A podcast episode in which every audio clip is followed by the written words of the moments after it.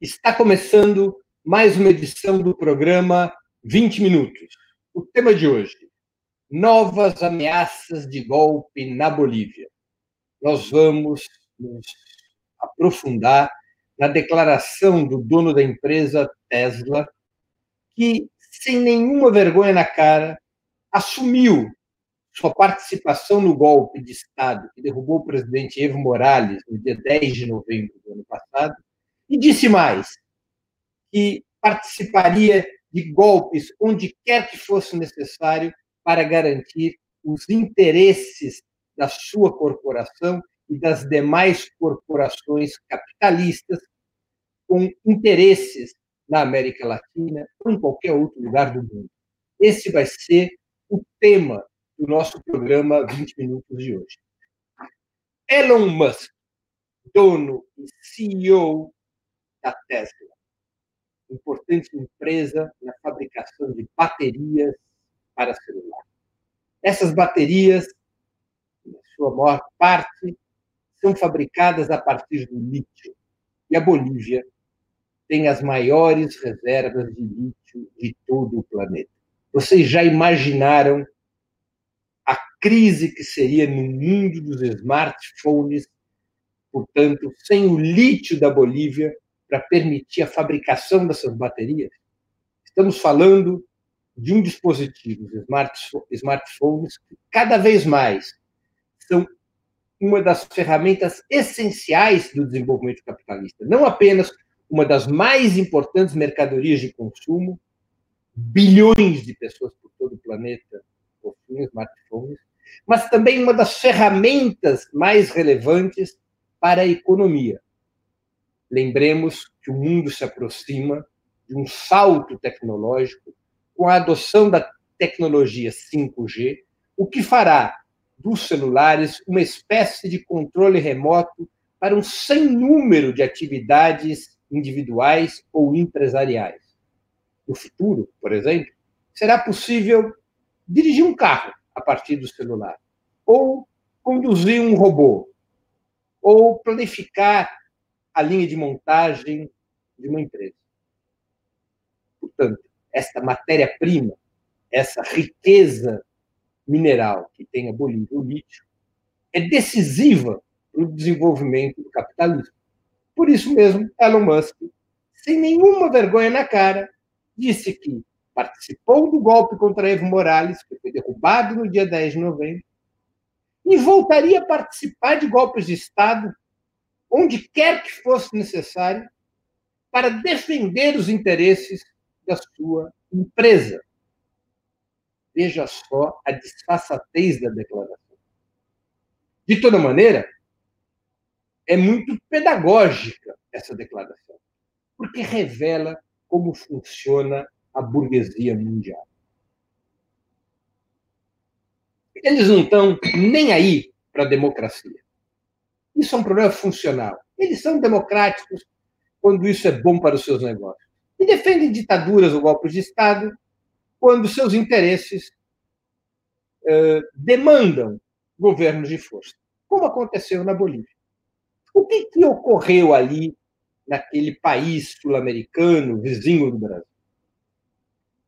Evo Morales se apresentou para uma nova reeleição. Evo Morales ganha as eleições.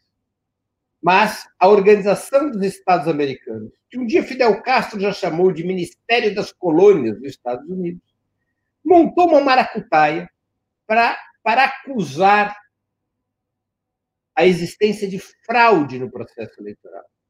Levantamentos independentes, investigações realizadas nos Estados Unidos mostraram que essa denúncia da OEA, essa sim, era uma fraude contra o processo eleitoral boliviano que nada houve naquele processo de escolha presidencial de outubro, nada houve que pudesse representar uma burla, uma deformação, uma fraude da vontade eleitoral.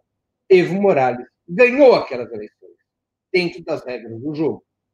Teve mais de 40% dos votos e uma distância superior a 10% do segundo colocado. Ganhou por pouco, é verdade, mas ganhou dentro das regras.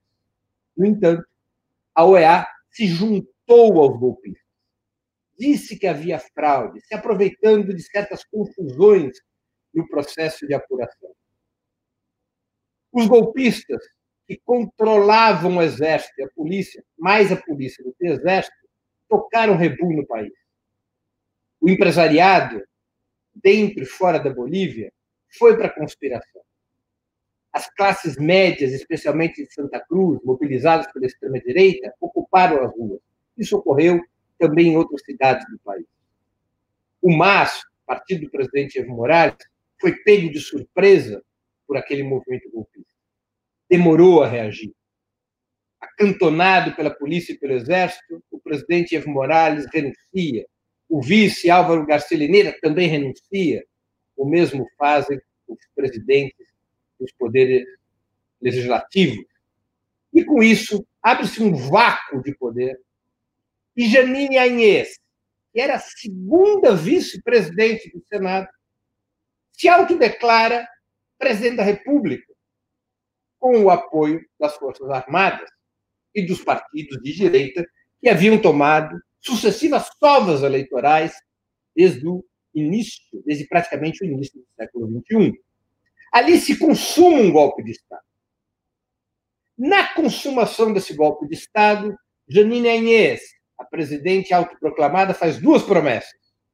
Primeiro, de que o único papel importante do seu governo seria organizar, no prazo mais rápido possível, novas eleições. Segunda promessa, de que ela não seria candidata. A segunda promessa, ela quebrou de cara. Janine Anhes é candidata a presidente da República, embora exerça a presidência de forma autocrática, não produto de uma eleição, mas produto de um golpe de Estado. A primeira promessa, organizar o processo eleitoral o mais rápido possível, também já está sendo atropelado. Lembremos que o golpe de Estado foi no dia 10 de novembro. Portanto, lá se vão quase oito meses da derrubada de Evo Morales. O governo de Janine Anhes fez de tudo para ir postergando a data das eleições, porque as pesquisas são claras mesmo sem Evo poder concorrer, com toda a sua popularidade e prestígio, depois de anos de um governo extremamente bem sucedido na Bolívia, tanto do ponto de vista econômico quanto do ponto de vista social, mesmo sem o ex-presidente poder concorrer, o candidato do movimento ao socialismo, partido de Evo Morales, é Lúcio Arce, as pesquisas mostram que este candidato, Lúcio Arce, venceria as eleições no primeiro turno. Teria mais de 40% dos votos e uma distância superior a 10% do segundo colocado, seja esse segundo colocado Carlos Mesa, que já foi derrotado por Evo Morales nas eleições de outubro passado, seja a própria Janine Ainês. O resultado dessas pesquisas apavora a elite boliviana.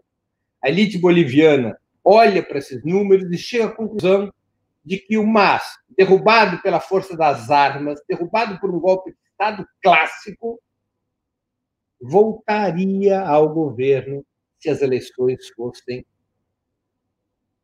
é, fossem realizadas num período curto de tempo. Com a pandemia, a Inês ganhou um motivo para ir adiando o processo eleitoral. A primeira data do processo eleitoral era maio, início de maio. Depois se postergou para agosto, finalmente para setembro. E uma decisão recente do Tribunal Superior Eleitoral da Bolívia, sem o apoio do parlamento, isso depende de apoio do parlamento para ter execuibilidade, para essa decisão ter validade, adiou as eleições de 6 de setembro para o final, para a segunda quinzena de outubro. Toda vez que as pesquisas mostram a vitória de Lúcio Arce, o bloco golpista, através do Tribunal Superior Eleitoral, trata de encontrar alguma fórmula para adiar as eleições. Mais do que adiar as eleições, a intenção dos golpistas é uma lei que reconfigure o mapa eleitoral da Bolívia. A Bolívia funciona por um sistema misto entre o voto distrital e o voto proporcional, e a mudança do mapa eleitoral poderia beneficiar os partidos da direita. Além disso, o Tribunal Superior Eleitoral, os golpistas, desejariam, se tivessem forças para isso, proscrever o MAS, proibir o MAS de concorrer. Qual o pretexto que estão alegando? Uma entrevista de Lúcio Arce comentando pesquisas eleitorais. A lei eleitoral da Bolívia é clara. Partidos que difundam pesquisas eleitorais, que as realizem e as difundam, cometem um crime eleitoral e podem ser proscritos e suas candidaturas podem ter o registro cancelado. Lúcio Arce não fez nada disso. Lúcio Arce apenas deu uma entrevista comentando uma pesquisa que já estava divulgada. E os abutres do golpismo na Bolívia tratam de utilizar esse pretexto para tirar o MAS e tirar Lúcio Arce do páreo. Há um desespero político-eleitoral entre os golpistas eles sabem que caminham para a derrota. Esses meses de governo Inês foram trágicos. Primeiro, porque ficou muito claro que a Inês chega ao governo por uma trama macabra entre o empresariado boliviano, as grandes corporações internacionais, como bem demonstra a confissão de Elon Musk, uh, os Estados Unidos, a embaixada norte-americana e o governo brasileiro de Jair Bolsonaro. Houve incessantes viagens entre Bolívia e Brasil que mostram uh, indícios dessa conspiração entre diplomatas e militares brasileiros com os golpistas na Bolívia. Além dessa trama antidemocrática, o que se assistiu na Bolívia foi um descalabro econômico e social desde que Janine Anhes chegou ao governo. A esse descalabro econômico e social se soma o descalabro da saúde pública, com um crescimento em disparada da pandemia. A Bolívia já vive uma situação dramática, porque esse governo Anhês foi incapaz de preparar o país para enfrentar o novo coronavírus. Esse governo de Janine Anhês empurrou a Bolívia para um poço sem fundo de crise econômica. Esse governo de Janine Anhês retirou conquistas sociais, direitos dos trabalhadores, e vai tentando avançar num programa de privatizações, de entrega da economia boliviana para as velhas corporações. Essa mesma elite golpista, que na mão grande tomou o governo em 10 de novembro, é a que propunha, no início do século, a privatização de tudo, inclusive da água, como está registrado em documentários, em livros, até a água eles queriam privatizar. A vitória de Evo Morales foi o que impediu esses desejos privatistas da elite boliviana. Mas esses, esses interesses privatistas estão no governo agora, por conta de um golpe de Estado. E eles não estão contentes com o golpe de 10 de novembro. Preparam sucessivos outros golpes para impedir uma vitória eleitoral de Mas, do MAS e de Arce. É muito importante que os democratas e as democratas do mundo inteiro prestem atenção nisso. Nesse momento, o povo boliviano está nas ruas para garantir que as eleições se realizem no dia 6 de setembro, como estava marcado.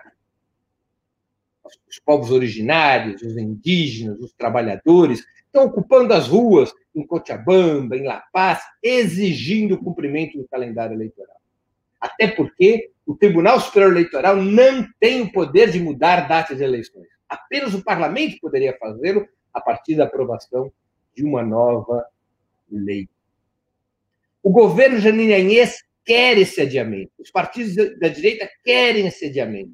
Os Estados Unidos pressionam por esse adiamento junto com a Organização dos Estados Americanos. O mesmo interesse tem o governo Jair Bolsonaro. Querem ganhar tempo para lá na frente ter alguma condição de derrotar o MAS, de derrotar o partido que naturalmente receberá o voto representativo da insatisfação do povo boliviano com este governo golpista. O povo boliviano, na sua maioria, quer o retorno do MAS ao governo pela via democrática, quer afastar os golpistas, quer afastar os privatistas, quer afastar os amigos de Trump e de Bolsonaro, os povos indígenas em particular, querem retornar àquele período em que Evo Morales governou o país, universalizou direitos, aumentou a renda, aumentou o apoio social, as políticas habitacionais, as políticas educacionais, criou uma economia estável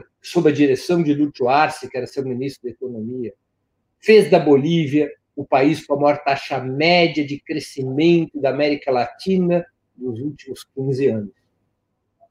Esse legado faz com que o povo boliviano compare o governo Anhês com o que era o governo do MAS. E a maioria do governo, a maioria do povo boliviano, apesar dos ataques da imprensa, apesar das difamações e calúnias dos golpistas, tem revelado que é o MAS de volta ao governo e quer eleger Lúcio Arce. A elite boliviana se prepara para responder à vontade popular novamente pela via do golpismo, como é próprio da história das oligarquias bolivianas. Querem adiar as eleições. É possível que tentem melar as eleições. E não devemos ter dúvidas de que, se o MAS ganha, eles podem tentar um novo golpe de Estado contra o presidente eleito. Por isso, todas as forças progressistas do mundo têm que estar alertas sobre a situação da Bolívia tem que estar solidárias ao mar, tem que estar solidárias à causa da democracia, tem que exigir o cumprimento do calendário eleitoral, tem que exigir a limpeza do processo eleitoral e o respeito ao seu resultado. É uma batalha democrática fundamental na América do Sul e na América Latina. Ali na Bolívia, joga-se um embate decisivo entre as forças da democracia, as forças da mudança, da justiça social e as forças do golpismo, da privatização, dos bonecos de ventríloco do imperialismo estadunidense. Lá na Bolívia, o voto vai decidir se a América Latina caminha pela mudança ou se a América Latina aceitará a ação subversiva, antidemocrática de empresários como o dono da Tesla, que na cara dura diz que deu golpe de Estado e dará quantos golpes forem necessários para defender os seus interesses. Na Bolívia, nos próximos 60, 90 dias, joga-se uma das batalhas mais importantes da América Latina. Nós temos que estar atentos a isso. Temos que acompanhar pela imprensa, temos que estudar o tema, mobilizar sindicatos, movimentos, partidos para defender eleições limpas na Bolívia e, repito, o respeito ao resultado eleitoral. As elites bolivianas estão de novo na rota do crime. Além do golpe que já deram em novembro, preparam novas viradas de mesa com adiamento das eleições, com tentativas de fraude, com a busca da proscrição do MAS, com a busca da eventual da cassação do registro de Lúcio Arce. O povo da Bolívia está nas ruas lutando por democracia mais uma vez, dando um exemplo para a América Latina em plena pandemia. É hora das forças progressistas do nosso continente, em particular aqui no Brasil, demonstrarem irrestrita solidariedade ao povo boliviano, difundindo informações sobre o que lá se passa, exigindo o cumprimento das regras eleitorais, pressionando para que a comunidade internacional impeça o grupo golpista de fazer o que quer, garantindo que a soberania do povo boliviano possa permitir o fim da ditadura e o retorno do país à democracia e ao caminho da justiça social com independência e soberania, para que a Bolívia possa seguir adiante, dona das suas riquezas, independente e permitindo aos seus povos um caminho que os leve à emancipação. Termino aqui o programa 20 Minutos de hoje, cujo tema foi Novas Ameaças de Golpe na Bolívia. Para assistir novamente esse programa, se inscreva no canal do Opera Mundi no YouTube. Curta e compartilhe nossos vídeos, deixe seus comentários. O jornalismo de Opera Mundi é mantido com o seu apoio. Faça uma assinatura solidária em www.operamundi.com.br. Com um pequeno valor mensal, você nos ajuda no desenvolvimento de um jornalismo independente e de qualidade. Obrigado pela audiência e até a próxima.